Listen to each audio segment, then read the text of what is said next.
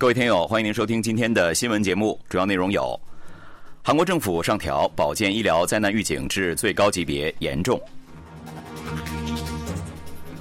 韩美日外长称，加强北韩问题合作比以往任何时候都重要。韩外长呼吁二十国集团发挥主导作用，应对北韩问题。下面请听详细内容。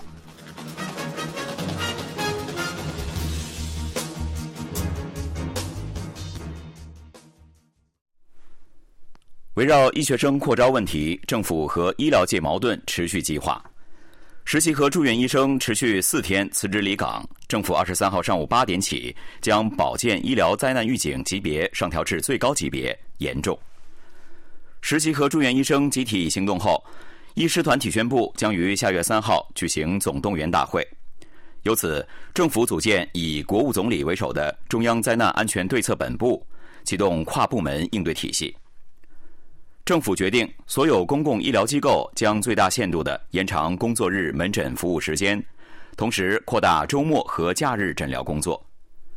政府还将放宽医院聘用临时医疗人员的规定，并将重症急救患者医疗费增加一倍，全面扩大非面对面诊疗。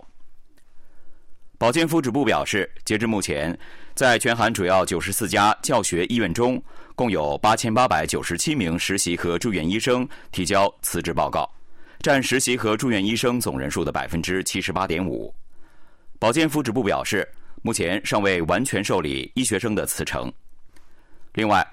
离职缺勤的实习和住院医生为七千八百六十三人，在总医学生人数中占比百分之六十九点四。教育部表示，截至二十二号下午六点，四十九名医学生追加提出休学申请。目前提出休学申请的医学生总计一万一千四百八十一人，占总医学生人数百分之六十一。据报道，共有十一所大学被确认集体罢课，学生面谈正在大学层面进行。韩国教育部长官李周浩二十三号上午与全国四十所医科大学的副校长、院长举行了恳谈会。呼吁校方应对医学生的集体休学行动，并要求维护学生的学习权利，保障教务管理不受干扰。韩国、美国和日本外交部长在二十国集团外长会议举办地巴西里约热内卢举行三方会谈，就加强合作应对北韩问题形成共识。据韩国外交部和美国国务院消息，韩国外交部长官赵对列、美国国务卿布林肯。和日本外务大臣上川洋子，当地时间二十二号下午在巴西里约热内卢举行维持约一个小时的会议，就北韩持续挑衅和紧密应对的重要性进行了讨论。三国外长重申，去年八月在美国戴维营召开的韩美日首脑会议，开启了三国合作的新的里程碑，并高度评价正在扎实落实后续工作的制度化。三国外长商定。基于去年启动北韩导弹预警信息实时共享体系等成果，决定今年进一步加强韩美日的应对力量。三国外长还商定遏制北韩通过非法网络活动筹措核岛开发资金，改善北韩人权问题等，保持合作。三国外长还强调，俄罗斯与北韩的军事合作严重威胁韩半岛乃至国际和平稳定，将与国际社会配合，持续予以严正应对。三国外长强烈敦促北韩立即停止好战性的言论和挑衅，重返无核化的道路。韩国外长赵对列当天发言时表示，一九九四年韩美日首脑会谈首次举行，今年迎来第三十周年。本次会谈将成为我们旅程中具有象征性意义的里程碑。布林肯强调，北韩挑衅和北俄军事合作等地区面临的挑战不断加大，中国越来越具有攻击性。韩美日加强合作比以往任何时候都更加重要。上川洋子表示，俄罗斯攻打乌克兰已持续两年，三国间的战略协调比以往任何时候都更重要。希望在北韩问题等方面保持更加紧密的合作。韩国外交部长官赵对列在巴西里约热内卢举行的二十国集团外长会议上表示，希望二十国集团在应对北韩问题上发挥主导作用。外交部表示，赵对列在当地时间二十一号到二十二号召开的二十国集团外长会议上发表讲话时表示，为使国际社会坚决和一致应对北韩核岛开发及挑衅、北俄军事合作、违反联合国安理会决议等非法行为，二十国集团应发挥主导作用。赵对列指出，北韩以牺牲人民的人权为代价，一意开发核导武器，北核安全问题和北韩人权问题就像一枚硬币的正反两面一样密不可分。他还强调，二十国集团应就气候变化、应对数字转型。可持续发展等全球问题加强合作。赵对列就持续两年的俄乌战争表示，韩国政府正基于去年七月发表的乌克兰和平联合倡议等，为乌克兰和平与重建做出努力。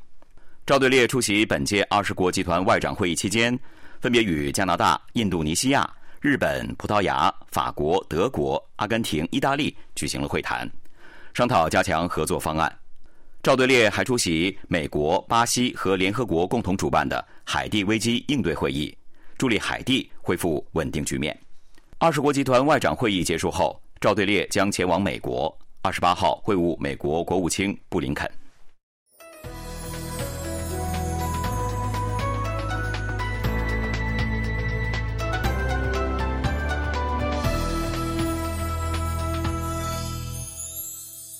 KBS World Radio，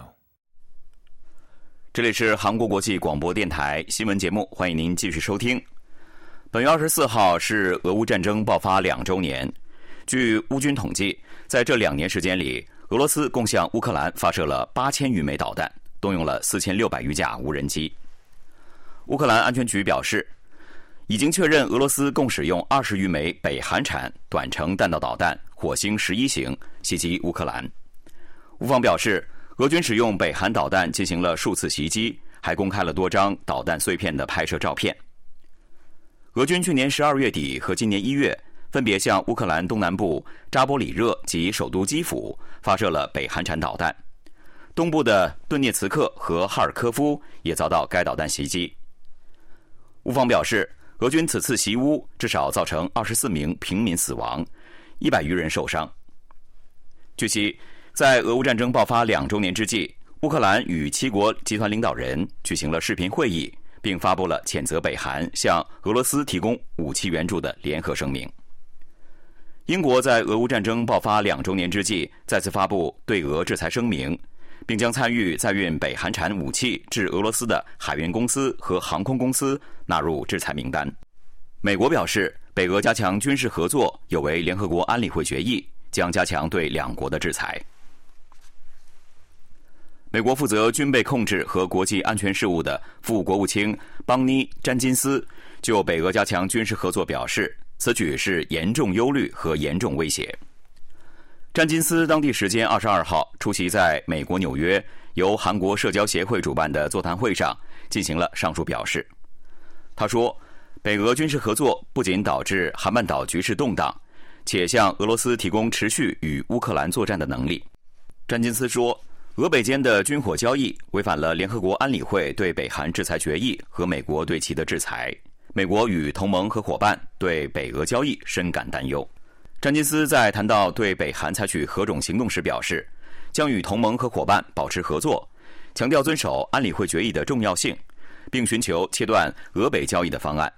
将动用所有的手段切断俄北军事交易。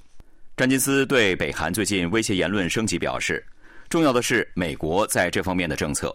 美国绝不容忍北韩对美国和同盟国的任何核攻击，这将导致金正恩政权的终结。詹金斯强调，北韩对韩国的任何核攻击都将面临迅速和压倒性的坚决应对。统一部官员表示，在北韩加快废除对韩机构之际，有可能在外务省新设负责统一战线部事务的第一副相职务。并任命统战部部长李善权履职。北韩外交官出身的韩国统一部长官特别助理高永焕，二十三号出席民主和平统一咨询会议国际合作小组委员会在民主和平统一办事处召开的紧急论坛上表述如上。当天论坛的主题为北韩废除对韩机构的应对方案。上月一号，北韩举行了整合对韩机构的协商会议。外务相崔善基和李善权等官员出席了会议。